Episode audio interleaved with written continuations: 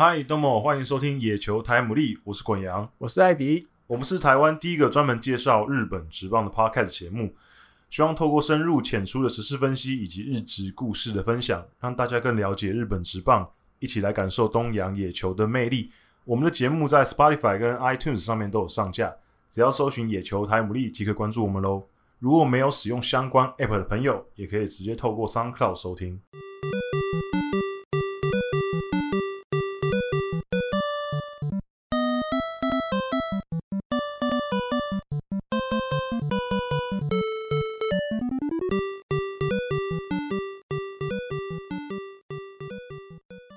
欢迎大家来到第四十五集的野球台姆利。那我们在录音的今天，今天是九月一号嘛？九月一号，对，对。然后昨天晚上刚好是呃美国职棒八三一大线交易的截止日，嗯，对。所以昨天晚上就是我们有节目，Adam 就是一头大联盟他们就一直晚上凌晨就一直有交易的讯息出来，一直来，一直来。然后对，那这这个几个礼拜刚好我们节目也提到很多日本职棒的交易，今年其实也还蛮多交易的。嗯就是以日本职棒来讲，交易还算是有对，而且晚开打，然后对对对对对。嗯、那上个礼拜就关西双雄，欧力士跟本神两个球队又促成了一个交易，隔蛮久的哦，印象里。对对对对对对对。那这两队啊，嗯，那他们交易的标的是一个左投一个右投，嗯哼，对，用去交易到那一个就是饭田优野，然后他被交易到欧力士，然后换取小林庆佑。那饭田优野，大家呃应该会知道，他是在软银出道的。对，他一开始是在软银，实际是玉成选手。那他其实，在玉成的时期，呃，其实蛮蛮受到期待的。那一四年其实被升到支配下，那他的球速也好，还有整个身材条件，因为他有一百八十七公分，身材条件非常优异，所以也有被期待。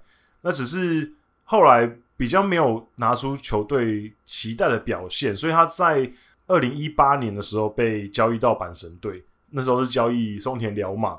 那松田辽马也是一个当时阪神很期待的一个年轻的投手，嗯、甚至想要期待他当终结者。对对对对对，对，那时候期待他当终结者，甚至期待他变成藤川二世，就是因为 两个都是以直球 直球为主要武器的选手。嗯那当然，后来目前看起来应该是他算到那个呃软银有一阵子也算是有被重用，可是最近因为一些伤势啊什么影响，嗯、所以其实也还没有出现在一军，也算回老家。啊。对对对对对。嗯、那现在饭田就是哦，对，因为饭田是兵库人，嗯哼，对，所以他也算是阿松田是那个九州的，九州那边的，嗯，九州那边忘记他是哪个地方，突然忘记。对，反正就是饭田他现在长崎。想起来了，饭田当初就是算是有被交易回家的感觉，嗯、因为在阪神。嗯、那只是现在虽然说被交易到欧力士，可是，严格说起来不是他家，因为交易到隔壁邻居。对对对，因为那个欧力士主场不是在兵库，甲子园球场是在兵库，所以严格说起来还要被交易出家乡。嗯、可是其实还是很近。对，然后跟他交易的是小林庆佑，那小林庆佑是社会人，当时进来，二零一六年的时候进来。那他其实也是以速球著称，然后中继为主这样子。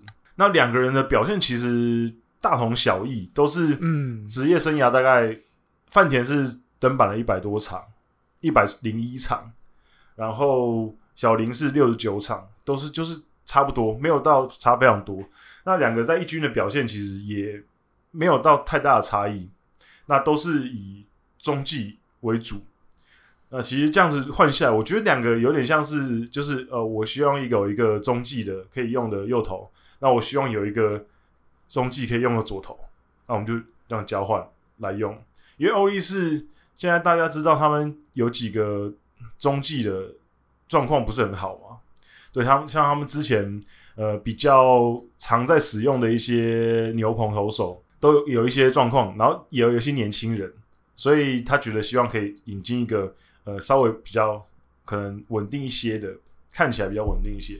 那小林的状况也是一样，因为阪神到目前为止，其实像藤川受伤，然后我们等下后面也会提到，他宣布今年是他最后一个球季，然后就就是上上个赛季很受重用的首屋跟岛本两个中继投手也有点现在没办法在一军表现，所以他们也要强化他们的牛棚阵容。所以小林过来，算是两个互相的去 cover 掉自己现在想要需要的东西了。对，那艾迪哥有没有什么就是对这个新闻、这个交易有一些看法？那时候一看到欧力士有交易，就觉得哎呦，中岛聪跟可能比如福良剧院两个人，这个是真的想要，就是再把欧力士稍微拉起来，因为一开始刚接任三连胜。但是没想到后面就都输。对，因为中中岛聪一上来之后，其实做了蛮多变动的。我们之前也有聊到，他一上来第一天就先在一二军先做了一些人员调换，然后又现在又促成这个交易，所以我觉得看得出来他们想要就是动起来的感觉，嗯，而不是继续延延续之前那样子状况。对，而且左中继感觉欧力士也蛮缺的。嗯嗯，他、啊、虽然功成大名，但是去年才选进来，还年轻。对，你很难期待一个才不满二十岁的投手。对，或许也不需要那么早就要把他推到一军去那边，不要揠苗助长。对，那所以把饭田优也交易过来，而且我们今天录音九月一号，他就已经被登录一军了。嗯。对，所以九月一号晚上的比赛，如果有机会刚好的话，他说不定就出来了。对，很有有很大的机会。对，我觉得说不定就是来了，弄来了就是感觉我就是要马上要用了哈。所以感觉起来欧力士是很积极在做这些对改善，再改善体质一下的动作。对，因为尤其是饭田，其实他除了中继之外，他其实也可以投先发。嗯，那因为目前呃欧力士的先发的阵容里面。左投手就有田岛跟山崎福也，还有阿鲁帕斯三个人。那其实这三个人里面，田岛算是还还算可以，今年算是固定。嗯、那山崎福也其实今年也有高光，他也有投过几场蛮不错的比赛，可是有一些些不稳定。那阿鲁帕斯其实一直以来这几年，你很难说他表现的非常好，可是就是稳定。那我觉得他们想要找一个另外一个，就是呃，可能替代的方案可以 cover。如果这三个人其中有一个人出状况了，他也可以再先发。那牛棚的部分有，比如说山田啊、齐藤啊、富山这几个左投手。那这几个左投手其实，呃，应该怎么说，算是稳定，可是有年轻的，然后也有一些是有可能伤势啊什么影响，就是可能有一些不。不确定的因素，所以他就是可以两边 cover。我觉得对球队来讲，他算是一个蛮万用的一个选手。那接下来要讲的也是一个跟应该算是也不是不是交易案，可是是不是曾经在日本职棒的选手，然后他台湾球台湾球迷应该前阵子也对他有一些印象，有对来台湾，没错，那就是穗内宏明。嗯，他在去年的时候有来味全龙，对。那因为味全龙今年只能在二军打，嗯、所以他那时候评估一下，他就没有继续留下来。嗯，而且人家说那时候日本那边就有 offer 来了嘛。对对对。那后来才知道啊，原来是独立联盟。对对对对，因为他现在是在独立联盟香川打球。嗯。嗯，那如果有比较有 follow 一些消息的朋友，应该会知道他其实在那边投的非常好。嗯。他今年已经拿下五胜，而且有三场比赛是完封。嗯。所以基本上他。他其实说真的，他那时候会被放弃，我就觉得哎，有一点点可惜。因为说真的，他的实力，我认为也许可能阪神认为他不到一军可以用的程度，可是我觉得他绝对是超过独立联盟的水准的。就他，他就是一个一点五军的选手。那他的直球也好，还有他的应该是曲球的主要武器，其实都。算是蛮不错的。那他在整个独立联盟里面表现，也可以看得出来，他就是真的算是宰制。基本上大家对他的球没有什么办法。那也因为这样子的原因，就是养乐多现在对他算是蛮有兴趣的。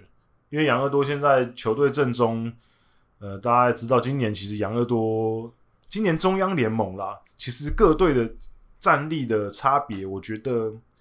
目前看起来，其实大家没有差得这么远，因为你看，连连广岛队都可以垫底了，对，所以我觉得其实就人人有机会，所以我觉得可能养乐多一方面他们也想要持续的加强自己的投手阵容，他们也没有这么轻易想要放弃今年可以比如说冲击第一名的一个可能性啊。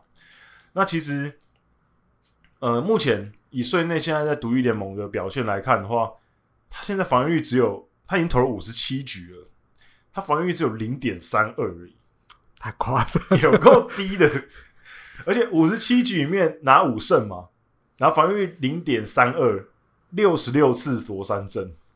哦，对，然后他里面总共先发了八场比赛，然后八场比赛呢，有呃七场比赛是超级的优质先发，high 就 high QS，嗯哼，就是七局，然后失分在两分以内。哦。哈，就是算是基本上很强了，而且。KB 值也是九点四二，就非常优异，就是控球也有，三振能力也有，基本上你基本上他就宰制了，你找不到什么缺点，那你就很明显的感觉到他不是属于这个层级的投手，那也难怪会被养乐多会看中，然后想要签他。那目前看起来，以我们目前录制节目当下的消息来看的话，应该是。这几天应该就会谈妥，然后就会加入。妥当了，养乐多就把他当做救世主嘛。那我觉得也可以期待啊，因为其实我一直觉得他的实力是 OK 的。因为之前他被放弃的时候，被战力外的时候，我就觉得其实我我觉得他应该是可以再试几年的。那他现在又得到这个机会，我觉得嗯，也算是有了他之前的心愿了。因为他之前加入独立联盟的时候。就有说他希望可以在这边展现出表现之后被再再次被日本职棒看到啊？那现在他确实先发了八场之后被看到了，那就看他回去之后表现是如何这样子。补充一下，为什么说刚刚说妥当了？养乐多跟就是等等于差不多就是会签了。对，因为三十八月三十一号的时候。这个税内到了养乐多神宫球场那边去拜访，嗯。哼，对，然后也做了体检，然后有养乐多的球团干部就说，反正就是近日中就会，反正合约谈好了就会有记者会跟大家正式宣布，嗯，所以目前这样看起来一定八九不离十的，就是要了，对而且摆明了就是要补先发，对，也没有什么被拦胡的可能性，也对，这也没有什么拦不拦胡的。对对对对，而且说真的，他进去养乐多应该也是现在算是很好的一个选项，马上就可以用。对，马上应该马上就会用，嗯、马上就进入先发轮值。嗯，这所以对他来讲应该是一个最优的选择。当初想的是对的，你靠近日本一点的话，就更容易被看到。嗯，而且算是你算是超前部署诶，因为那时候他选择要回日本的时候还没有现在的疫情，还没那么严重啊。对，所以你看，如果他那时候没有选择回去的话。哦，那现在真的日本职棒看不到他，啊，所以你怎么讲？换个再换个方向想，独立联盟在日本的存在性真的越来越，你要说重要吗？对不对？因为你像如果我们这样回推，税内那时候来了味全，但是因为日本那边有有有，有球队对他有兴趣，嗯，他决定回去。那现在结果看起来，对你回去了，表现又非常好，日本职棒那边马上眼光又投过来了，所以你说这对这些刚被战例外，然后又不会很年长的选手而言，再拼一次的机会，真的还是有，甚至有点怎么说，就是你就算参加他们那个什么战例外，就 try out，对 try out 没被看到，可是。真的还不代表你就没机会了，对啊，对不对？因为还有这一条路，还有这种方法。对，因为 try out 其实就他就给你应该三次机会吧，投手好像对三个打者啊、呃，三个，但是也不是从行一好两一好一坏一好两坏开始，对对对，不是从头开始的。嗯、对，所以有时候其实那么短的时间，你说要看出什么？有时候运气好坏，我觉得也有一点点。嗯。嗯，没有，因为我觉得其实我一直都觉得，因为大家如果知道的话，就是独立联盟其实他们在他们的结构里面，他们的规章里面，其实大部分的独立联盟应该都有写到，就是他们的目的是想要培养出进入日本职棒 NPB 的选手。对，虽然他们本身也是职棒啊，对，可是他们想要培养的是能够从他那边这边输入到日本职棒，嗯、就是 NPB 的选手。所以其实我一直很期待有没有一个人可以出来说，那干脆我把这些独立联盟我把它整合起来，就像美国职棒那样子，你就变成一个有系统的小联盟，就是独立联盟这些联盟是只属于。NPB 底下的小联盟的组织，哦、那也是各自经营嘛。因为小联盟其实也是小联盟球队很多也是独立经营的。那经营就你还是经营你自己的，可是你是就是直接隶属于日本职棒，就有点像是因为现在球有些球队会成立三军嘛。那我觉得你就把呃独立联盟当做可能三军，或是二军，或是四军，就让整个组织变得更立体一点。因为现在其实他们这个议题也吵了很久了嘛，就是说他们觉得他们一二军这个配置太扁平了，因为你在二军可能有那种准一军选手，然后又有那种很菜的选手，所以你让这两种选手在同一个层级打球，其实是对两个人来讲都可能吸收有限、成长有限。那也不如把这个组织再拉得更立体一点，可能三军甚至更久以后四军。其实我觉得，我不知道他们有没有在进行，可是我觉得这个也许是一个还，艾迪哥摇头表示不可能，没有没有不可能，应该没那么容易。但是我记得蛮多集前有一集嘴一波，嗯，那时候有一个应该是欧力士球团社长，嗯，他头脑里有一个梦想，有个蓝图，讲的就像刚刚我讲讲的一样嘛，嗯，大家这样一个球队隶属一个，就像美国那样。对，那你也独立经营，自己卖票，自己什么什么。可是你说整个十二球团都要怎么讲达到共识，想要一起做，我觉得对，对，我觉得这个比较难。就以日本职棒的改革的速度来讲，他们确实可能在这方面是进行的会比较慢。可是我觉得未来这个应该是一个必走的道路啦，因为。你唯有把这些东西制度化，然后拉得更立体一点，你才可以吸引更多人进来嘛。因为你如果比如说现在现在独立联盟，那其实我相信有些独立联盟的球队，其实跟某些 NPB 的球队已经有某种共识。就比如说我们每一年培养一些人，然后你每年就帮我们选个一个两个。应该，因为现在你看那些独立联盟的，有些球队他就会特别特别选某几个独立联盟球队的选手嘛。我相信他们有一些稍微一些这些默契，就是我觉得你这两个选手不错，那我就把他选进来。那我觉得那这样子的话，感觉某种程度上就很像是农场嘛。然后再加上他们自己也说，他们的目标是输送到日本职棒，所以我觉得已经有这个概念存在的话，那你为什么不去把那个干脆制度画下来，把它拉到同一个组织里面。反正你们现在也是很类似的一个输送的概念了嘛。现在就是没有明讲的状态，对对，没有明讲状态。那日本就很爱这样子，对，所以可是那会不会往这个方向走？我认为这个应该是一定要做的事情，因为其实他们有一直在讨论，这也是软银跟巨人会成立三军的原因嘛，因为他们觉得他们需要把球员再拉的。分开一点，层级再拉开一点，所以表示觉他们有这个需求。那我觉得有这个需求的话，到时候慢慢的，其他支球队也会看，因为因为我相信其他球队也会意识到巨人跟软银这几年这样经营下来，说真的，大家可以看出来他们的选手层就是比别人厚嘛。对，所以我觉得到时候等到大家都觉得 OK 好，我们好像必须要这样做的时候，我觉得可能就。就会坐下来好好讲，有机会对，有机会试试看。嗯、那我们就只能静观其变。好，那下面有一个也是跟独立联盟有关的，就是川崎宗子跟独立联盟 BC 立木就是签约了。那跟穗内一样，川崎去年也是待在味全龙哦，对，对，对，对，这么巧的事，哎，对对对，去年是在味全龙。那这两个从味全龙回去的旅台就是神的选手呢？那川崎其实这次回去，呃，有隔了一阵子哎。对对对，应该说，嗯、呃，川崎这个人很蛮妙的，就是他其实一直以来都还蛮积极的在维持自己的状态。那他自己的说辞来讲，他是想要继续打球。可是我们一般人都会觉得他应该就算打球，应该也很难再回到日本职棒。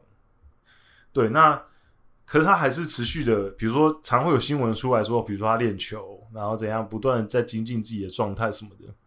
那我觉得那去独立联盟也是一个算是不失是一个好的选择，尤其是。哎，刚刚艾迪哥，我们录之前也有提到，BC 立木有已经有西刚刚了吗？而且确定续约，嗯，今年球季也会继续在立木。对对对，表示这两个人要变队友了。对，而且会变二游组合。如果立木硬要弄的话啦，一定会用的吧？这个超有话题的，还不用？哎，大家都冲去看 BC。前 WBC 的二游组合，对，或许对掉了哦。我当年应该是川崎游击手西刚刚二垒手，对啊，会不会？因为可能考量，比如川崎现在背力比较有伤嘛，有什么的，嗯、川崎二垒，嗯，西刚刚游击之类的，应该有可能。总之，我觉得票就票就，我觉得他们一定会用啊。嗯，对，这样子很有话题。去年有西刚刚立木就拿冠军了嘛。哦，哦，今年再加个川崎宗泽起飞，起飞啦，二连霸哦，起飞。嗯、对，那接下来其实就看他们的表现啦。嗯、那你很难期待他们再回到日本职棒，可是我觉得还可以看到他们在继续打球。我觉得对于那个时代的球迷，有看过他们活跃时期的球迷来讲，应该也算蛮安慰的啦。就他们不想放弃嘛，就想要再试试看。那 maybe maybe 哪一天日本职棒，比如说软银或是罗德，再把把他们找回去隐退一下，这样子应该有机会吧？明年春训两个都先去帮忙，对，先去帮忙的捡球，对啊，就是说不定有机会，因为因为他们两个之所以现在一直没有帮他们办隐退，就是因为他们没有隐退嘛。啊、哦，对，因为他们没有隐退啊。西刚刚是被战例外嘛？对。川崎宗则是从美国回来了嘛？对，也是对哈。对他们没有没有说没有说没有说不打，所以没办法帮他们办隐退。所以我觉得哪一天可以期待他们回到原本的母队，就是帮他们办一个隐退嘛。因为虽然说他们两个的成绩不到那种会入选什么野球殿堂或者是名球会的等级，可是再怎么说，两个都是各自当初母球团一个算是历史上蛮重要的选手。对啊，而且也曾经都是当做球团的脸的，因为毕竟两个都是帅哥，当初一定帮球团卖了不少商品。对，所以我觉得球团在这方面应该还是会做到一些面子啊。如果他们到时候退休的话，补充一下，报道里面还有提到九月七号这个立木要立木这个球队要帮川崎宗则举行一个入团记者会啊。然后西刚刚也会出席，因为已经开始就是要开始要绑在一起的话，他们两个人就是绑在一起行销的啦，一定要的。嗯，好，那到时候大家再看那天的新闻怎么样？好，下一个要讲的是上礼拜，嗯，二十八月二十七吧，对。然后那场比赛是西武队对日本火腿，日本火腿。嗯，那一场比赛逆转了再逆转。火腿总之最后对山川最高再见安打。对，火腿队先逆转了，之后西武又逆转，山川最高打出再见安打。然后可是赛后调那个讨论最多的其实不是山川，对，也不是什么其他选手，是森有哉。画面里出现了一个有点不搭嘎的景象，对，有一个人在球队赢了之后，默默就在休息区哭了起来，最后走上球场的时候，甚至还是。队友搀扶他，对，要扶一下，对，就是哭得很惨。哦、那后来记者当然一定会问这个问题。那好像我我印象中，好像一开始的时候，记者没有问到森有哉本人，是直击监督帮他讲的。因为我觉得他可能那时候赛后情绪还没有平复，所以他没有接受记者采访。是过监督帮他跟记者讲说，他就是。压力很大，因为他今年刚接任球队的球员会球员会的会长，然后球队又连续几年失去主力的他的前辈，比如说前村啊、秋山啊，都走了，少了这么多前辈在帮在他前面帮他挡着的时候，他现在瞬间要成为那个带头的人，那他也才不到，他也才在二十四二二十四岁而已，他觉得他他承受的压力很大，尤其是他又是捕手，然后尤其是今年球队战绩又变差，变不好了，对。嗯所以他觉得他就是呃压力非常大，然后职业监督有说到，他觉得这个应该说什么？这一个这这这一段时间对他来讲是很珍贵的。嗯，他说他真有在跟他讲说，他感受到就是这个职业赛场的残酷的地方，就是这个很很恐怖的地方。因为文原文是讲说他已经只理解到棒球这个东西的可怕之处，在这段时间，因为今年他们很多大型的连败嘛，嗯，七七有七连败，然后五连败，尤其是他们今年又要挑战三连霸，对一个要挑战三连霸的球队来讲，这个开局基本上基本上已经在一个悬崖边上。嗯、去年和前年，其实他们投手阵容表现也没有这么出色，可是。他们都可以靠他们超强的打击去把整个战局留住。可是今年大家如果有看球的话，很明显感觉到他们的打击其实虽然说名字名单上面看起来没有什么变化，可是其实没有像之前这么恐怖的攻击火力了。那我觉得，我个人觉得，当然跟一些主力选手出走有很大的关系。可是我觉得更重要的，当然就是一个球队本来就你很难要求他一直保持在一个很高档的状况。那明显今年是低潮的状况。那身为一支低潮球队的头，那压力就可想而知嘛。对，所以呃，那个那个眼泪应该算是一个压力的释放。当然说也不是说之之后就没有压力，因为他后来赢了一场之后又又又输了。所以我觉得当务之急就是他的心态要转变吧，就森友哉那。职业监督也说，他觉得森友哉有在慢慢的去，呃，开始觉得要承担起这一切东西，他已经有意识到这个东西。那我觉得，对一个年轻的捕手来讲，因为他以后非常有可能会成为日本职棒的头牌的捕手。你看，又会打，而且守备这几年其实也有显著的进步，所以以后势必会成为一个。球界代表的捕手，那我觉得这就是他必要顶住的压力。艾迪哥，你觉得这件事情？那一场比赛还有一个点，是因为他那天就没有先发，对，给前面是那个这只是那先发，而且人家还打全垒打，对啊，他还打全垒打。我觉得坐在板凳，他也会觉得，因为自己今年也没打好嘛，目前为止算、嗯、算不算打得很好吧？以去年打击王，今年只剩这样，嗯、他心里也会觉得。球队今年打不好，他自己也有责任。对，也有责任啊。当捕手没把投手引导好，也有责任。嗯、就是那种一直一直压下来，一直压下来，一直压下来。嗯、然后后来我记得他比赛中后半段上去，又被火腿逆转。对，我的压力更大。对啊，最后还好了，就像老大哥一样，山川帮他解套，所以那种压力就是整个都宣泄出来。对。而且还有，我记得隔一天还两天之后，广岛那边上本重司打一个再见安打吧，我记得，嗯，哇，也是哭出来，嗯，我记得好像也要出 T 恤了，对，然后再往前推，日本火腿那个清水优心，嗯，也是哭出来，你觉得，哎呦，这个比较年轻的世代的选手，感觉好像比。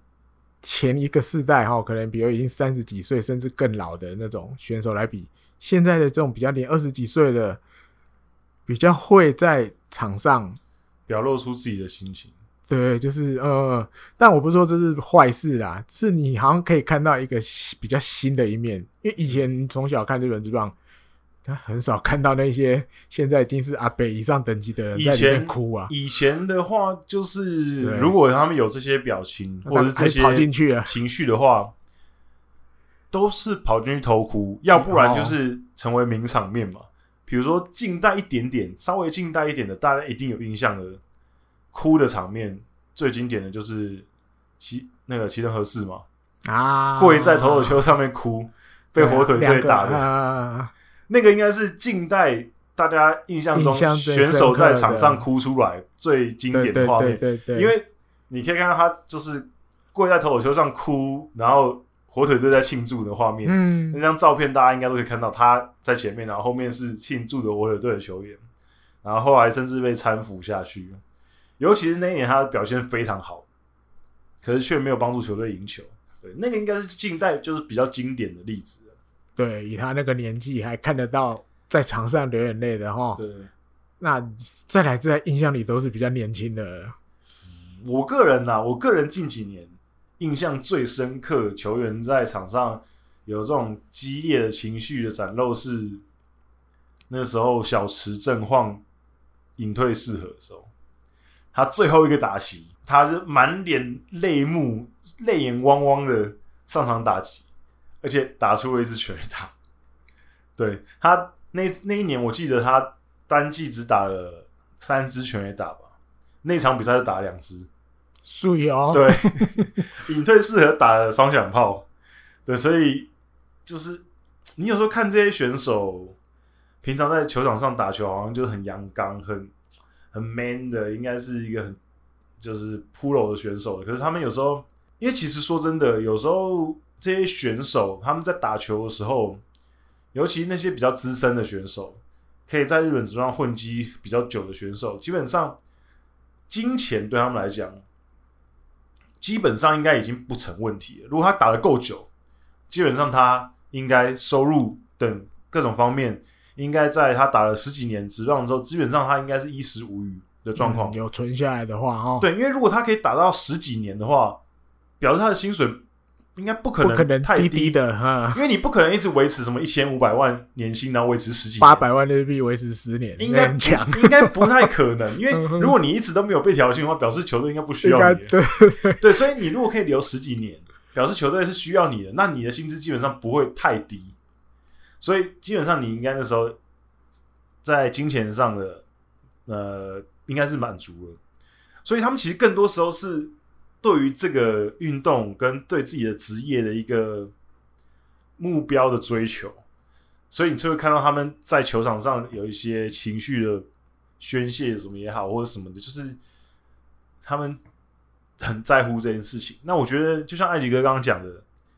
虽然说以前比较少，最近好像比较多。那可是也不是说现在的新的选手就比较玻璃心啊，或者是什么就抗压力比较低。玻璃心，我觉得不是，不是不是抗压力比较低，什么也不是，就是他们比较，嗯、他们比较勇敢的，他对对对，比较直接的去表达自己的，而且自己努力过，但是比如自己觉得自己没做好，嗯、然后对那种苦压系的眼泪，不甘心的眼泪啊，就没有没有不会这么压抑啊。对对对，或许以前的。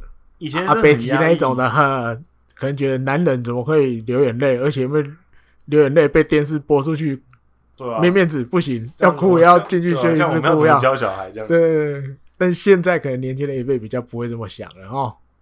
对，那我觉得也也可以让球迷更，其实会感觉让跟球迷的距离又更近一点。对对对对，嗯，就是球迷会感感觉到，就是哦，就是你是很在乎这件事情。那我觉得对球迷的认同可能也会增强一些嘛，对，所以我觉得就希望森友哉可以好好加油啦。就是我也很喜欢这个选手，而且他也算是呃蛮可爱的，个性蛮可爱的，因为他就有点有点就是就小有有一种那种小混混的感觉，就是那种很比较吊儿郎当，给人比较稍微轻浮一点的感觉。可是你看到这个时候，你就觉得哦，曾经那个很轻浮的少年。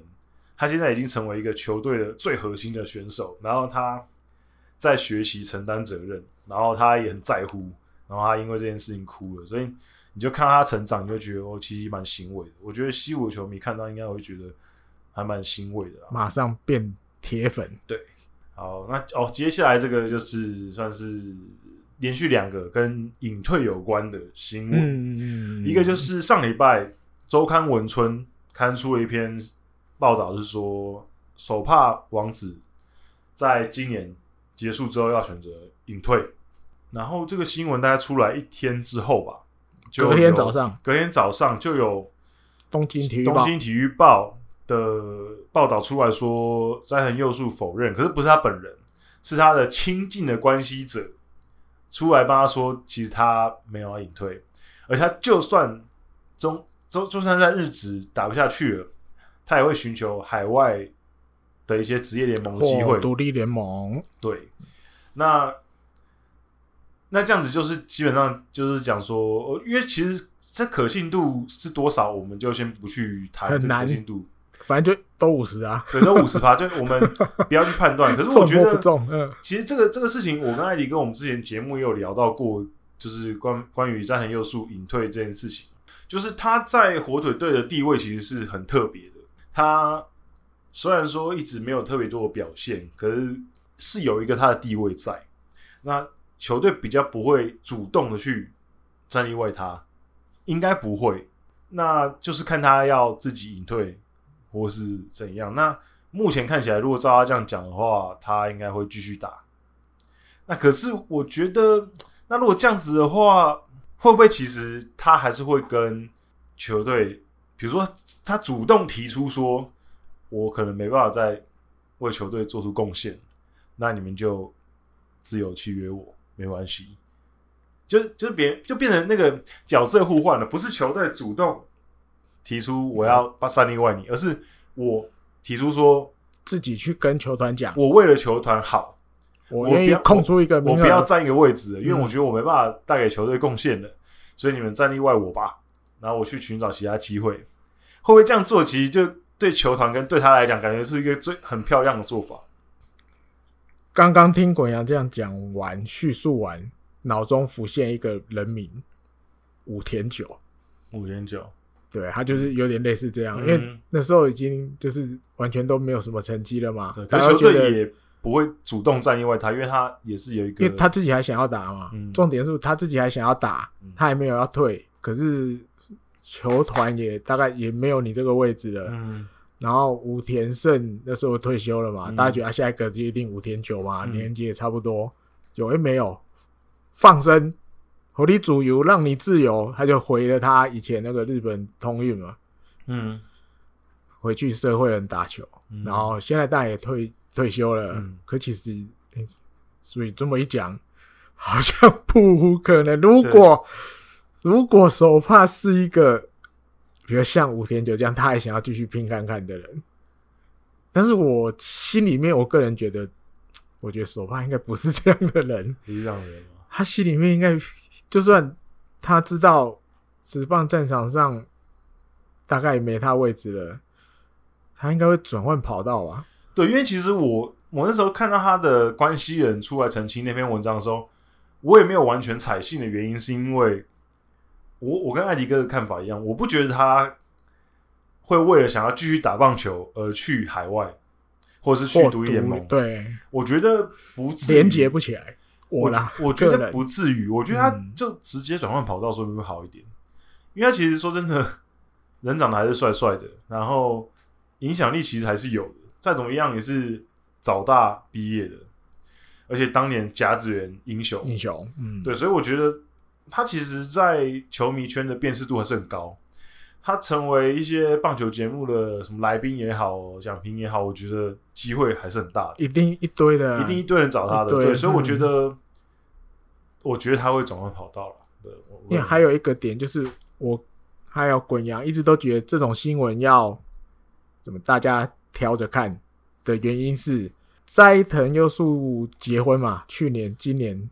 对，大概年底年初的时候结婚，结婚的新闻是大家所有媒体一起报，嗯，并不是比如比如又有谁哈，比如又是周刊文春先偷跑说，哎、欸，我掌握了最新消息，这个十二月斋藤佑树会结婚，嗯，不是这样，是喜事公布啊，大家一起媒体就一起写出来，就像好像一一般新闻这样哈，比如藤川球儿要退休，嗯，啊，大家就是差不多那个时间，大家都开始出稿了，对，等于。就等于其实大家掌握新闻的是差不多的，也有默契。嗯，那我们就同意，不要有人先偷跑，好像啊我先抢独家，不要就不要这种感觉。嗯、可是这一次隐退风波的这种新闻是周刊文中文就先给他对，然后隔天早上东京体育报又出一个相反的。嗯，所以我就觉得这个就可信度就变低了。对，就感觉好像只是哦，用个来基础的哈。没有，因为我觉得最近他们可能有些都还有点，可能有点有点闲吧，就开始出一些奇怪的新闻。嗯、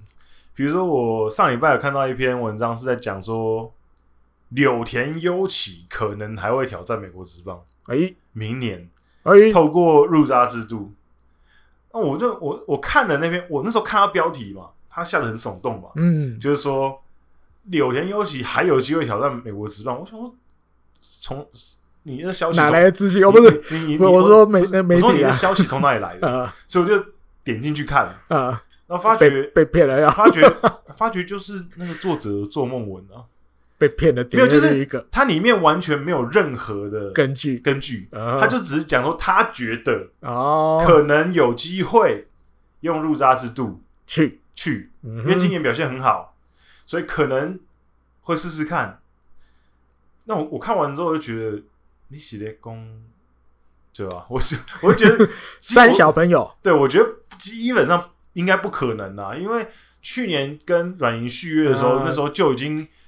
他没有讲的很明，没有说他不去了。可是那时候其实就多多少少有讲说，就是哦，自己这这几年因为伤势的影响，所以选择跟球队签这个长约。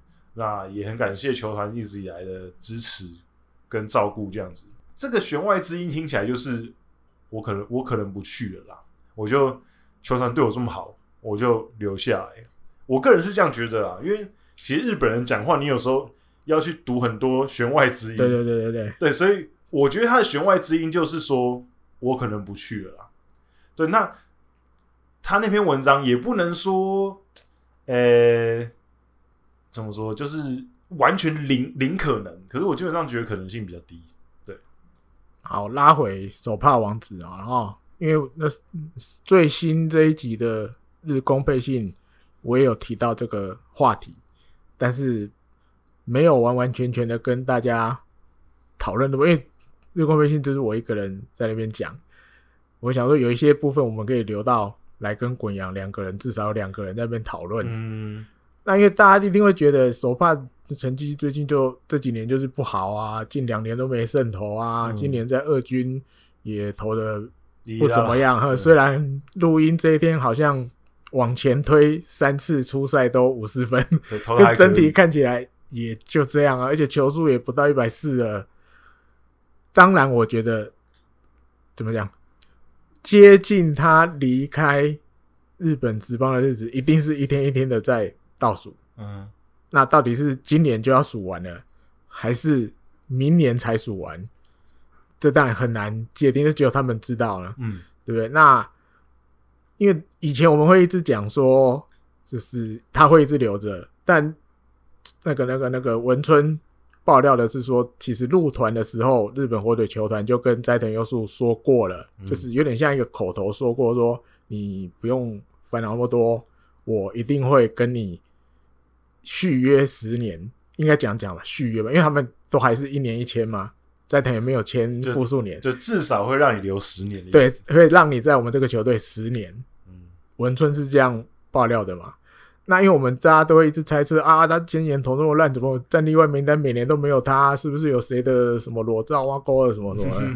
哎、啊，但有一种说法就是哦，没有啊，他还是很就是他的商品还是，就算他都不出赛，或者是都在二军，商品还是卖的比那些有那些在一军的还好。嗯，但是我觉得这些东西一定会慢慢退烧。为什么？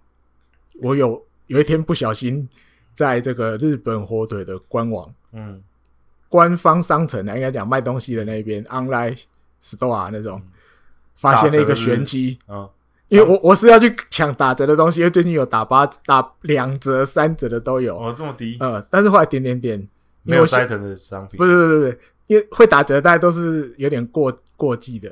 但因为他那个官官方商城就是你满五千日币免运费。嗯，我就为了想要凑一下满五千。哎，但是那些打折的就没什么想买的了，嗯、所以我就转去按了新商品那一边。嗯、那刚好最近日本火腿推了一个这个 Q 版公仔的 T 恤，嗯、就是 T 恤的正面，他有可能有请人家画了二十位选手 Q 版公仔。然后哇，谁谁谁谁谁谁谁谁，后来看，哎，我发现了没有斋藤佑树，没有斋藤佑树，对，我觉得哎、欸，这会不会是也是一个一个讯息？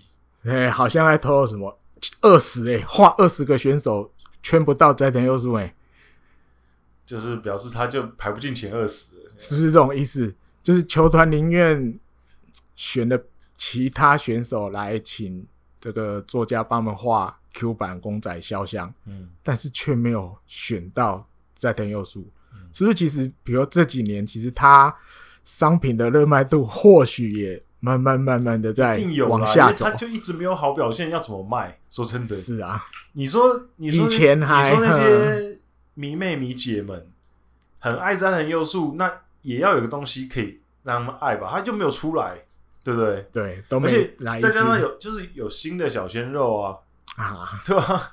所以。总是总是会有，是不是？我的意思是对，这是不是也透露了一个讯息？就是他其实也慢慢就是要接受，他总有一天要离开这个直棒圈子的事实。嗯，他我觉得他心里一定也有想过了啊。我觉得他不是那种有啦，因为呆呆的人。其实你从这几年他有时候出来接受采访时候讲的话，你就其实可以感觉到他其实现在。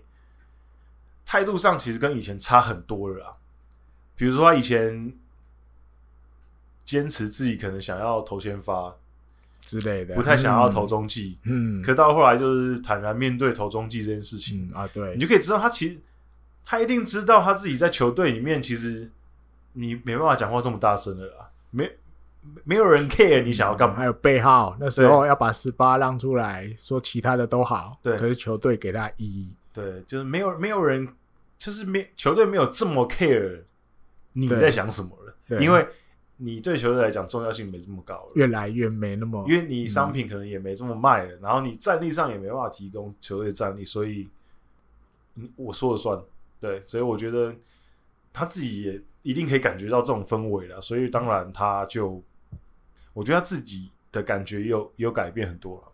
有啊，没有没有像年轻的时候那个感觉气焰很盛的感觉，嗯、对，嗯、那这当然就是人生的成长，这样对啊，哈，人生啊，这就是人生。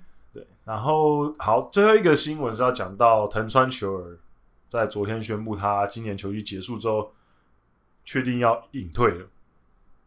那这个当然，呃，我们前几个礼拜才有聊到，嗯，很可惜，他还剩五次救援成功。就可以达到名球会的两百五十次救援成功。那我觉得吧，就是呃，他的伟大之处，我们之前前几集的节目有聊到，他曾经代表过一个时期日本职棒最强的终结者，就像当初佐佐木主浩大魔神一样，那或是岩濑人纪也好，那藤川。算是有跟藤是跟岩濑有算差不多重叠到一些时间，那它代表了一个很重要的一个，算是一个一个 mark 一个 icon 在阪神队的队史上面。那我相信，即便他到最后没办法进入名球会，我觉得他的名字绝对也是在阪神球迷的心目中一个很重要的一个名字。那所以我觉得他隐退，大家会觉得有一些可惜啊，就没办法再看到他在球场上投球。尤其是他其实去年投的还可以，那今年突然就这样子的话，那就觉得呃没办法好好投下去吧。那他在他隐退的记者会里面也有提到，记者问他说：“那你是怎么决定说你要退休的？”因为记者是问他说：“你是什么时候决定的？”那藤川球儿自己是说：“其实没有特定哪一天，他其实每一天都在这样想。就今年开始，他其实每一天都想说：我是不是应该要退休了？每一天这样子。那他真正跟球团传达这个讯息是八月的时候。那在那之前，其实他一直一直有在想这件事情，就是说我今年打完要退休这样子。可是。没有正式跟球团传达，那他让他决定这个的理由，是因为他觉得他可能没办法应付现在球队一个礼拜六天六连战，然后每一场比赛，因为他是中继牛棚，每一场比赛都要准备，每一场比赛都要备战的状况，他觉得他可能已经没办法，没没办法，就是调试好自己在那个状态里面。那他觉得他可能两连投，他可能也觉得他可能没办法负担的。对他，所以他其实，所以其实他其实就跟，比如说像当初三浦大辅，就是我的偶像隐退的时候，就是他们其实都会有一个自己内心会演一个小剧场啊，就是球队的调整状况是怎样怎样。那我觉得我好像已经跟不上球队的脚步了。像比如说三浦大辅那时候选择退休的时候，他就觉得我好像没办法再继续上场帮助球队赢球了，所以他觉得。在这一天的时候，我就觉得，呃，那我既然没办法帮助球队赢球，那我是不是就隐退？像去年的 Messenger 也是，他在二军先发完了一场之后，隔几天就宣布退休了。我觉得就是他们那些选手到了一个年纪之后，他们自己也打了十几年的球了，他们自己知道自己的调整状况，跟自己的大概，我如果调整好的话，大概是什么状况？不好的时候是什么状况？那他们自己会很清楚说，哦，这个我可能，我可能没办法，所以他那时候就说，那他觉得，呃，最近刚好两个半月，他觉得自己的身体状况，呃，越来越没有这么好了啊，所以他就决定，那就毅然决然的决定跟球团说，那我今年球季结束我就隐退。那艾迪哥，你那时候看到这个新闻的时候，你有什么想法？昨天晚上突然看到，吓一跳是有，但是不至于到很惊吓，只是觉得这一天还是来了。对，然后后来晚再晚一点点之后，因为这消息算在日本球界一定是大消息了嘛，晚一点点就有媒体去问了那个阪神的古本副社长兼球团本部长，嗯，他有讲到一点点滚阳刚刚。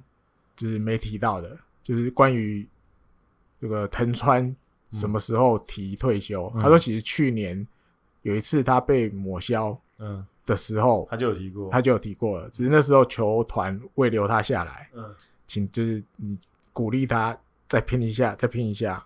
而且后来真的拼出成绩，拼出成绩。对，那今年本来其实也就没有那么想要，但是已经答应了，就继续拼，继续拼。那这一次。嗯下去，因为那时候是说，就是上半身这个 condition 不良嘛。对。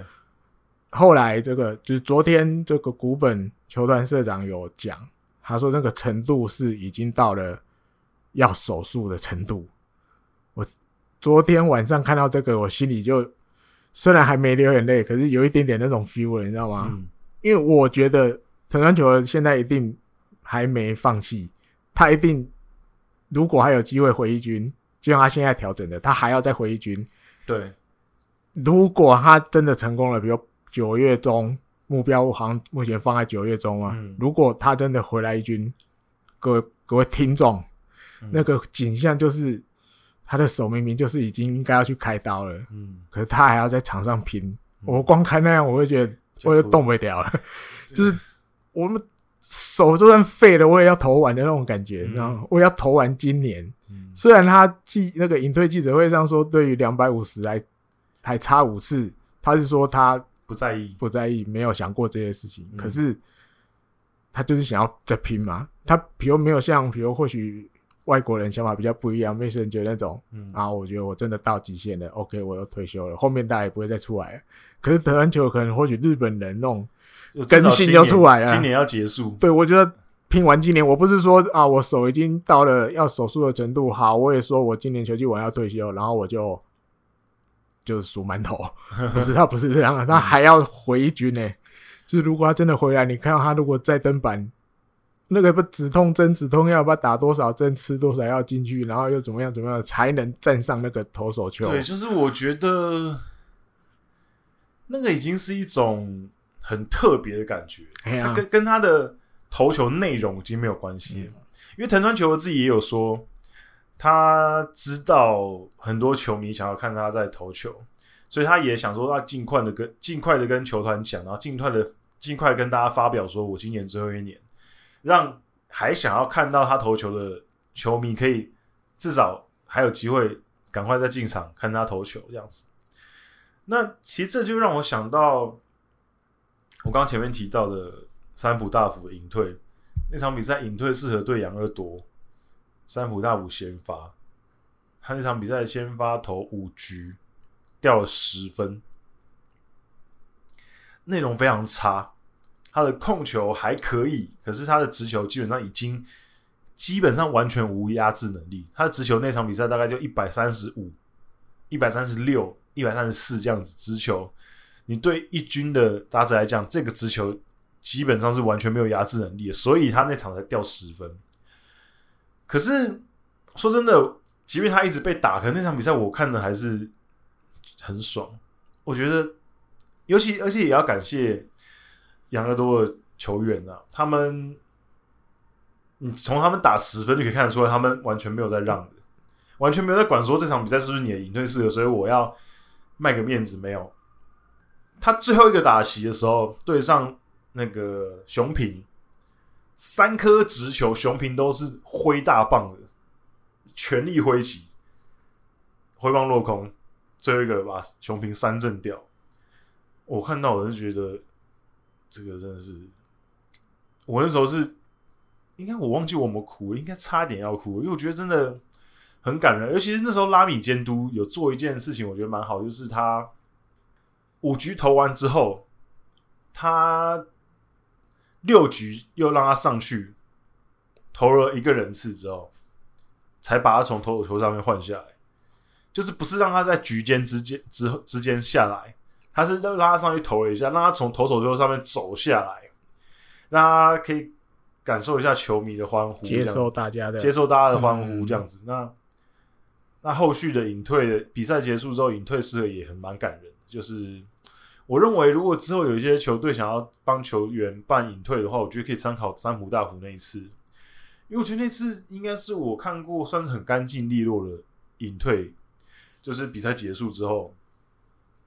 呃，他就在投手丘前面那边，那个插了一个麦克风架，摆了一个麦克风架，然后就比赛结束，然后 spotlight 打在那个麦克风那边，然后三浦大辅就走上去，一个人讲了大概二十分钟，中间没有任何人出来讲话，嗯，球团老板啊、教练啊、队友啊、什么赞助商啊，没有，从头到尾就是司仪先讲了一些话。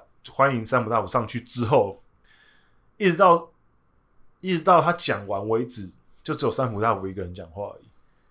对，所以我觉得这个就还蛮感人。那我希望，如果之后其他球队的话，隐退适合，但是 focus 焦点就是在选手。差不多吧，其他队也都这样啦。我印象里我看到的，对，就是没有啦。现在没有再请别人先致辞的啦，哦、都自己直接主角上去了。日本职棒比较没有啦，日本台湾有。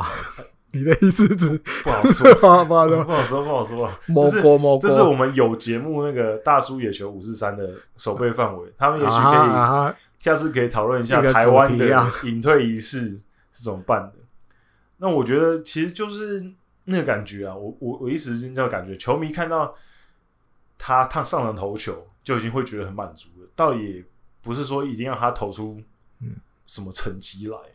对，所以我觉得，就大家现在看一场少一场。如果他之后真的回来的话，嗯、大家一定要用力的看他投球。对，而且影片猛猛猛的看下去，然后先回顾一下了，对，对，因为最近一定开始，大家会开始回顾那个几年明星赛，有一年的明星赛，他不是还有小丽媛、嗯、连续两个打者全部十几球，通通都直球，而且先跟你讲。我说直接直球，哎，直接都跟你讲我要投什么球，然后全部还是通通三振。对，那个时候通通直球，最后都三振，那个太经典，就是巅峰时期的巅峰时期的那个直球真的是很恐怖。对，这大家一定最近一定应该大家的社群媒体上应该都会有人分享或什么样，你应该会看到，对，或是自己去找一下这个回忆一下，真的打不到，嗯。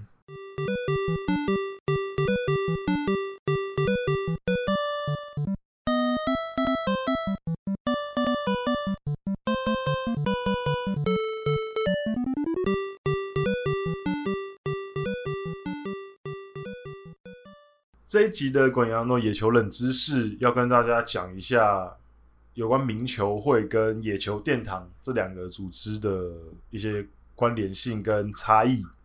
因为呃，昨天在社团上面 po 藤川球决定要隐退的新闻之后，下面有一些听众在讨论这个问题。那我想说，哦，原来有就是听众并不是特别了解这两个组织，所以我想说，那就今天呃特别跟大家来聊一下这两个组织之间有什么特别大的差异。那首先讲，先讲名球会，呃，名球会其实是一个算是私人的组织。它原本有点像是一个，你可以把它想象成是一个退休的选手的一个自己的一个算是联谊会，有点像一群成绩不错的隐退的 OB 选手们，他们觉得，哎，我们这一群人，我们都有不错的成绩，那我们隐退之后，我们想要来弄一个组织，那他们的主旨是想要推广棒球，就是他们会做一些公益，那觉得，我们这些。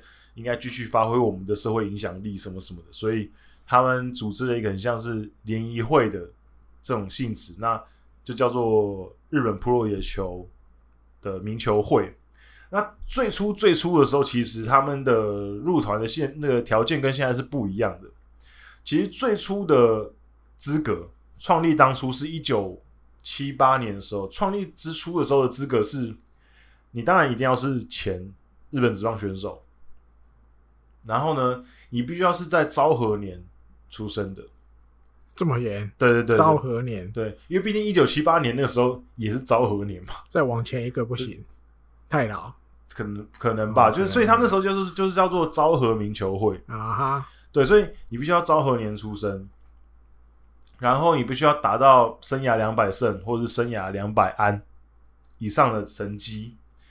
那你达到这个状况的话，你就可以达到以上的条件，你就可以加入。那可是当然，后面随着选手会去挑战美国职棒，然后还有一些年轻选手的加入，什么时候？所以，所以后来就是平成年出生的也就可以。如果你有达到这个成绩，然后救援原本没有考虑到救援嘛，可是因为这几年分工越来越细，所以他们也考虑到救援。所以救援就是啊，那你要达到两百五十次救援成功。那、呃、可是后来又有一些，比如说不是这么好达成的状况，所以他们后来也有一些修正，比如说有些选手是先发跟救援双七的，那这些选手的话就是好，那你这两个加起来，胜投跟救援加起来如果有两百的话，那也可以。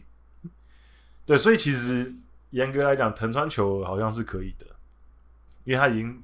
加加起来两百四十五救援成功，对，胜投随便抽也有五次，打那么多年了吧？对对，对对。然后哦，刚刚还没有提到一点，就是呃，因为他可以承承认你日美通算嘛，嗯，可是日美通算它有一个有一个前提但书，就是你必须要那个日美通算的，你的一开头是从日本职棒开始的，就比如说你生涯打两千支安打。你第一支安打一定要是在日本职棒打的，你不能是从美国打了，比如说打了几支安打之后，一九九九美国。对，然后日本一支一支这样不行。不行，你要从你这记录要从日本职棒开始，胜投也是，你必须要在日本职棒拿下第一胜，乃后面日美通算就可以。可是如果你是从美国，可是你是从美国开始的话就不行，就要从你来日本的第一个开始对对对对对对对，所以还有这个规则。然后呢，就是其他的职业联盟，比如说韩国职棒、中华职棒，或是一些什么美国或日本的独立联盟的记录是不予采纳的。他只承认美国职棒跟日本职棒。对，所以这个就是比较他们的特殊的要求。那就像刚刚提到，其实他们是一个私人的性质，所以其实就是没有这么，就当然他们想要干嘛就干嘛了。就他，他们想要什么设什么标准就设什么标准。当然也有人反抗嘛。大家最知道的例子就是洛河伯曼，他有达到，可是他就说我就不要加入啊，我就不要加入这个名球会，我不想加入。那名球会刚发足的时候，就刚刚那个就是发起的时候，是一九七八年。那那个时候他们的成员是有投手的话有道尾和久、尾本隆夫、金田正一、小山正明、铃木启士、揭川木雄、村山实跟米田哲也八个投手。那野手是有江藤胜一、下本喜八、王贞治、高木守道、土井正博、长岛茂雄、野村克也、张本勋、广濑熟公跟山内一红十个，所以一开始就十八个人而已。那后来他们就慢慢的就，呃，有点组织化了之后，他们也有成立株式会社。那其实一直以来，他们都是以金田正义代表，就是他们的取的取缔役。那后来，我记得我好像在出早期的几集里面有提到金田金田正义的时候，有提到他说，他那时候管理这个组织的时候，有被大家有诟病的地方，就是他一人独大，他决定很多事情，然后大家不能沟通，所以后来其实他就把位置让出来了，那后来就变成其他人接任。那目前。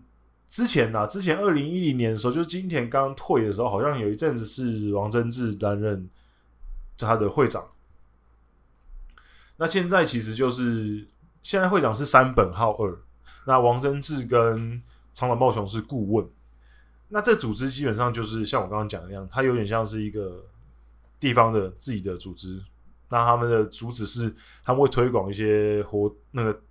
棒球的一些推广，所以他们有时候固定会办一些活动，就比如说在一些社区，对棒球小教室这样子，还有比赛啊，然后大家看他们打球，对对对，一些 OB 赛什么的，对，所以它其实主主要是这个这个功能。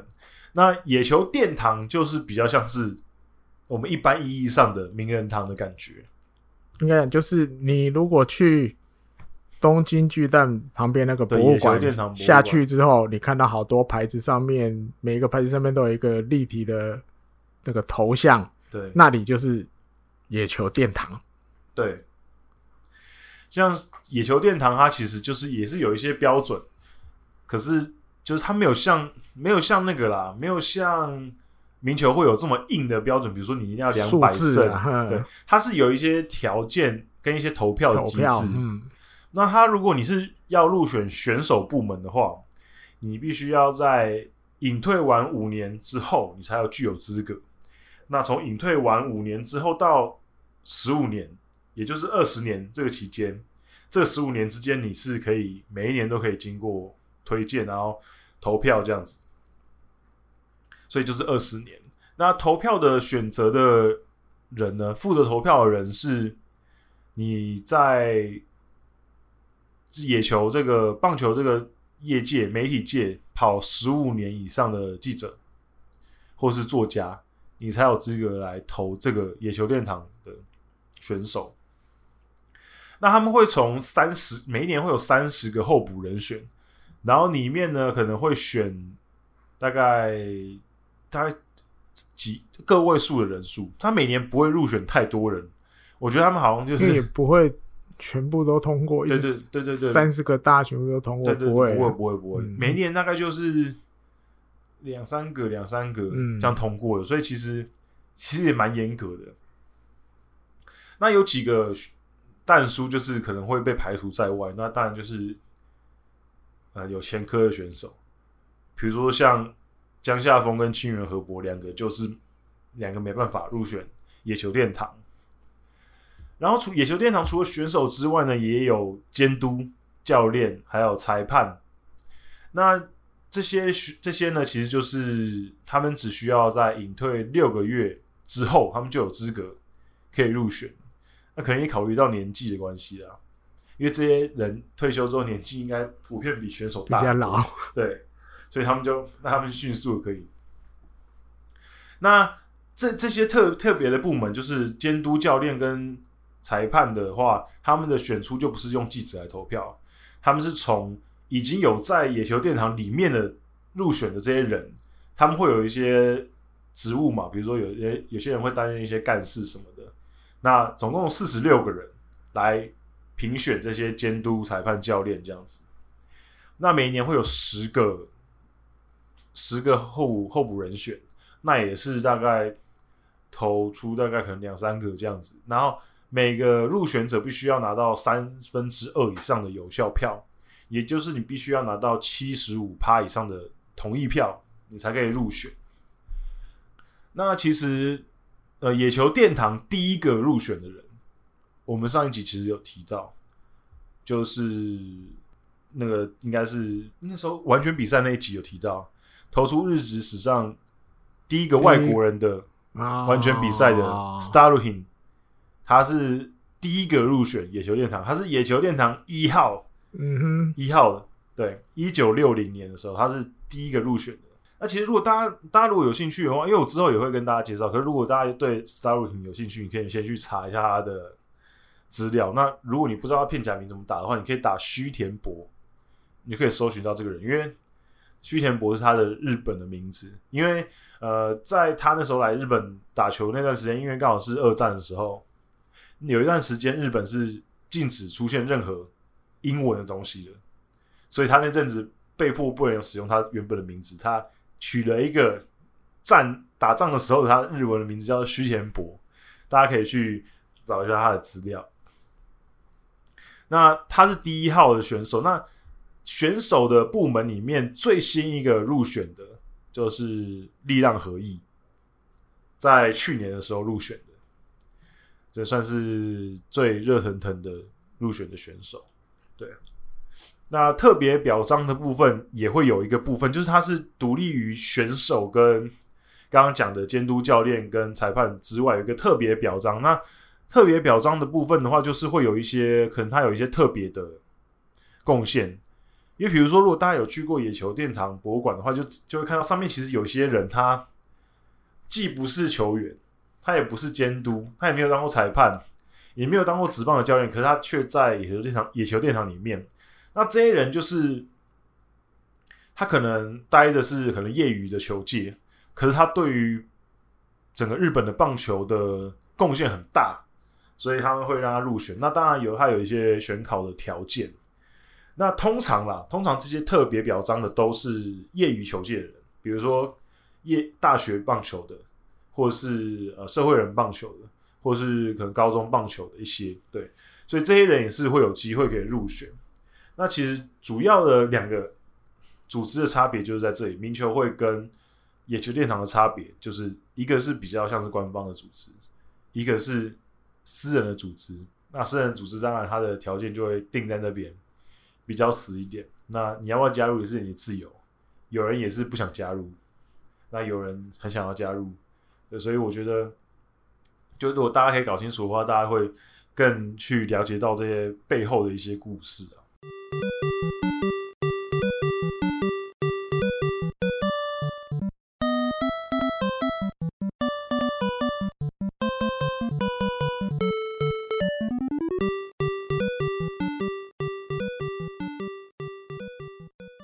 这一周的嘴一波，来跟大家嘴一下跟选秀有关的消息好了，好吧？因为你说时间这样一天一天在过，其实也快了。十月二十六号就要举办日本职棒的选秀会，只是已经倒数不到两个月，一个多月就要到了。然后呢，在八月二十八号的时候，巨人军突然就放话了啊，因为他们那一天开完了这个这个选秀的会议，球队自己的，然后后来就由这个大总尊后。这个尊宏大久尊宏球团副代表出来讲，接受访问，他就说：“我们今年目标第一指名目标是即战力的外野手。”嗯，噔噔，此话一出，大家应该都吓到。我觉得一，对，想我我那时候看到这个新闻的时候，我第一个想，第一个脑中跳出来就是：哎，巨人队即战力外野手。嗯，他们外野手有缺吗？就我不想说，不是已经很挤了吗？不是我们台湾的杨代刚都没办法用上了吗？对，而且以今年大概整个选秀的，就是这些比如候补的选手，嗯、或者是高中毕业给大学毕业，你是要有缴交这个志望书，那大家会觉得应该都会会教的那一些选手，整体这样看下来，好像没有应该会选投手的几率比较高，而且可能人选有值得第一指名的，或许四个到五个都有，那就看你喜欢青菜还是萝卜还是什么什么的。嗯，诶，外野手直接呛名，我要外野手，那大家媒体们就会去想，哎，只大家觉得就只有那一个人。就是进击大学的这个佐藤选手，嗯，那为什么要这样子讲？因为他身高有，又有长打能力，嗯啊，刚好前面这个球团副代表有说，他们希望有能有一个有火力的外野手，有火力，对，暗指暗指现在的现在的不够，嘿，现在他就意思说现在的这些不够，不他希望有。长打能力的外野手，嗯嗯嗯、所以大家媒日本媒体就会想，哇，那是一定是这个佐藤辉明啊，还有没有别人啊？就他一个大学外野手最突出啦，嗯、而且进击大学除了以前二冈志宏是学长之外，嗯，这个密井加南也是，所以也有人说他是密井二世，一堆二世又对，还有一样是左打哦，所以哇，这名字就出来了，而且大家还去调出，就是说最近十年。因为你第一指名就要指名这个大学外野手，因为社会人当然也有可能，但是大家会觉得好像社会人里面没有比较没有他们形容的这种要有长打能力的，uh. 那大家就是去想啊，是佐藤，那大家就想最近十年这个大学外野手第一指名的有谁？就一看过去十年间只有两人，才两个。大学外野手，对，一个是这个伊藤准太，还有一个应该是我们家选的吧？不是，不是松本启二郎吗？不是，那可能超过十年，超过十年，十年前了，对对对，超过十年。伊藤准太是二零一一年阪神第一指名，还有一个这个由这个。养乐多对决阪神，对，在选秀会上的也算名场面，因为搞错签了啊，正宗版监督搞错签了，高山俊，嗯，高山俊，对，诶，最近十年只有他们两个外野手，大学毕业的外野手是第一支名，而且两个都目前卡卡，对，目前看起来有点危险，目前卡卡，所以大家觉得，哎呦，那巨人讲这个，就先表明是不是意义在哪里，还是有什么目的？好，一种比如有人这样讲，一种是先讲先赢，嗯，因为投手其实刚刚讲可能四五个都有这个价值，但是就是各有所好，嗯哼，那不见得会重复或者是什么的。那外野手这个佐藤就是比较感觉好像一枝突出在那边，嗯，那只是看你要不要，要不要？对，那你而且还有刚刚提到这个，以资料来看，大学。毕业的外野手目前看起来好像最近十年也没什么。对，因为我在看到这个资料的时候，我后来有去看一下，就是说巨人他们最近最近放出了一些消息，就是他们关注一些选手，除了刚刚艾迪哥讲到的佐藤之外，大学生之外，他们有其实有在关注一个就是袁成德母校的一个小学弟，东海大项目的高中的一个外野手，叫做西川辽佑。嗯。身材条件差不多，一百八十六公分，九十二公斤，也是一个大炮型的身材。然后目前，呃，在一年级夏天，他其实就已经在东海大相模当四棒。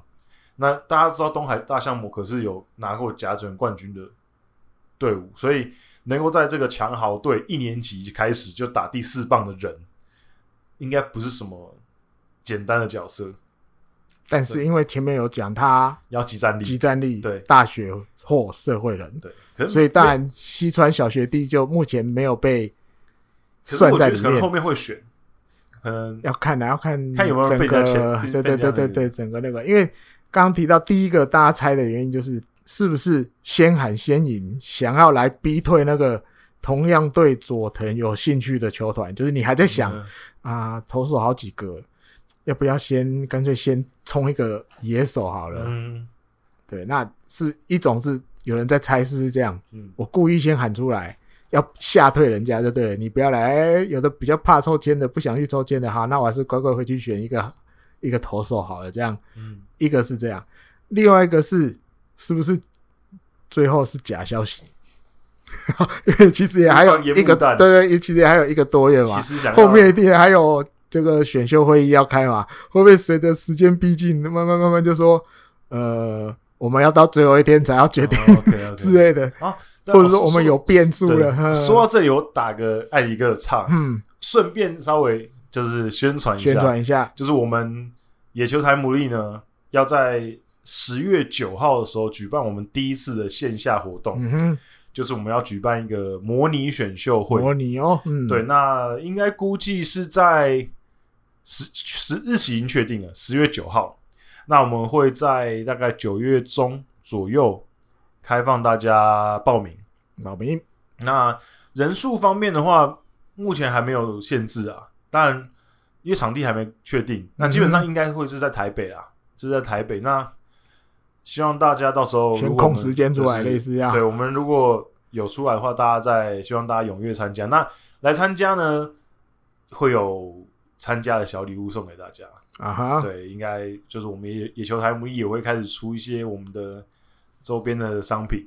对，希望大家会喜欢这样。那可是到时候有东西出来的时候再给大家看。OK，好，那艾迪哥可以继续继续。我刚读啊，刚啊都位。你刚刚说就是会不会是烟雾弹？啊，烟雾弹，对，就是你现在虽然讲这样，但是会不会随着越来越接近选秀会，最后其实你想的还是投手？但这个副代表说了，他说方针大概就是我们先去拼外野手，万一没拼到了，没抽到，如果跟人家强崩要抽签，没抽到，我们就会回去选投手。对，他说万一，对，但是基本上都要往即战力的方向去。因为过去两年的第一指名都是高中生投手，那今年方针转变，要转变，就不会再选高中生当第一指名。那整个新闻看起来大概就是这个轮廓。嗯，只是我觉得，因为外野手，你说集战力，我觉得也到未必。你说大学毕业的外野手，你要马上进来就能在一军的战场上跟人家厮杀？例子当然一定也有，但是也有，或许不见得那么多。社会人的可能比较多哦。你说柳田，他我记得也柳田也不是啊，不是第一年，对，也熬了一下，熬了两三年，对对对对，所以这个我觉得还，我觉得个人觉得还很难讲。还很难讲，当然进击大学有二刚，二刚现在也在，诶、欸，现在变成三军监督吧？我记得，嗯、或许不见得是，或许会啦，或许最后还是会选佐藤辉明当第一指名，只是这个这个怎么讲？这个目标不免让人觉得是不是就是有那个背后。不为人知的，因为目前目前看到是说，像阪神，嗯，然后横滨也都对佐藤很有兴趣，很多，因为对，因为那个样子就是跟大家不一样，对对对，所以他们可能真的有点像艾迪哥刚刚讲，就是我先呛名了，我就是我第一个就要选他哦，你们如果不是第一个选他的话，你们可能就选不到哦，对，或者是就是要吓退那些不要来抽啊，不然来抽啊，不敢抽的就好，不敢抽，不敢抽我就留到第二次选。不敢抽 就去，好，我就去选别人。对，先吓退你。对，就到底最后是哪一个？这个十月二十六号那一天，哦，这个凭良心讲呢，其实因为今年又遇到这种武汉肺炎这种情况，大家都知道，就是本来要看选手就难了。对。然后就感觉好像今年选秀会没有那么受瞩目。嗯。刚好可能也。这种怎么讲？业余球星嘛，要这样讲。哦，比如高中，因为甲子园也没打嘛。嗯。你说如果有打，说不定又冒出一个什么什么中村，对不对？或者是吉田惠信这种的，本来比较稍微名气没那么呛的，突然在甲子园整个表现超好，变成小英雄那种感觉啊。今年也没机会。嗯。那你说光只看大家这种能力上的数字，嗯，其实也都还要打问号，嗯、因为就因为。比赛数也不够多，也没有一个大场面，让他们去比。大学也是，就是整个球季联盟赛，你看到了快秋天了，春季联盟赛才刚打完，然后接着要 delay 是半年的，对，然后要接着赶快又要准备秋季联盟赛要开始，所以有一些东西感觉就好像那个氛围没有以往的选秀会那么强。对，哎呦，说哦，说到选秀会，刚刚没有提到，跟大家提一下，上前几天刚结束那个我们之前有提到的合同合同的 tryout。啊甲子园，甲子园让甲子园的小朋友有一个机会在球探面前表现。对，关系场，对一个练习的呃一个 try out 了，就是一个算就是练习，对，就是对。对，那在那之中，其实很多球探就有说，虽然说跟比赛还是有差啦，可是至少他们可以直接的看到这些选手，所以也是有一些帮助啊。对，所以呃，至少让这些小小朋友不是自己一个人在那边默默的。他们练练习，然后球探也没看到他们。今年状况真的是特殊，比较特别，对。所以今年的选秀，其实我也觉得应该是一个很新鲜的体验哦。因为你没以前大家都会以甲子园或地方大会当做一个很重要的一个标的，嗯、可今年都没有的话，都没有。嗯，那就是要拼你平常有没有之前去年有没有他在高二或者是大三的时候，你就有。关注他，那这更考验眼光的时候。对，或者是你的线更多的，你可以消息比较灵通，有什么隐喻？对，不为人知的选手，你借今年把他选进来。但放话，比如像巨人这个，换一个角度看，好像也不是坏事，增加一点今年选秀会的话题性或可看度。嗯，接下来还可以再期待会不会有人。跟进，我觉得应该可能还有。嗯，随着这个日期接近，有一些大概就说不定会先讲我要谁。嗯，有可能。对啊，所以到时候如果你各位听众有想要来参加我们模拟选秀的，我们也会就是为大家。如果你是要来参加选秀的人的话，我们就会帮你准备一份选秀的球探资料，然后大家可以更入戏一点。不是，但你要自己做功课也 OK 啊。对，自己做功课也可以。那我们会准备一个简单的资料给你，这样子让大家可以更入戏。因为毕竟这个其实蛮哈扣的。我们上次上一次办这个模拟选秀的时候，那时候是好像有二十几个人来参加，应该有加就是旁边观众、观礼聊天，对对对对对，吃东西。对，我们今年今年也是很欢迎，就是大家如果你觉得你没办法。Handle 选秀这个事情的话，那你也可以来在旁边当观众，参与整个活动聊天啊。对，那我们也、哦、我们也会安排一些互动的环节啊。嗯、对，嗯、那之后有更详细的活动办法再跟大家讲。好，那今天的这一集节目就到这里告一段落。那再一次的提醒大家，就是我们现在已经开放抖内了。那在连接在下面，可以大家如果有。多余的觉得可以赞助我跟艾迪哥的话，可以在下面的连接抖内我们。那我们之后可能会有一些新的抖内的方案，那只是现阶段还是暂时用这个抖内的方式。还有就是呢，我们的节目在很多平台上面都有。那无论你是在哪个平台上面收听，都欢迎你可以呃帮我们留言或关注，或者是呢，你可以在你所在的平台。如果有平等平等的功能的话，也可以帮我们平等。那我们现在其实主要，呃，我希望如果大家方便的话，如果你是用 iPhone 手机的话，我觉得其实可以试试看 Apple Podcast 的 App，嗯，它可以平等这样子。那如果大家有给我们什么建议或者是问题的话呢，也可以欢迎在如果你所在的平台可以留言就留言，如果不能的话呢，你就可以寄到我们的听众信箱。那信箱的。位置我把它放在我们下面的备注栏上面，那就期待收到大家的信件。那这个礼拜节目就到这里告一段落了，拜拜，拜拜。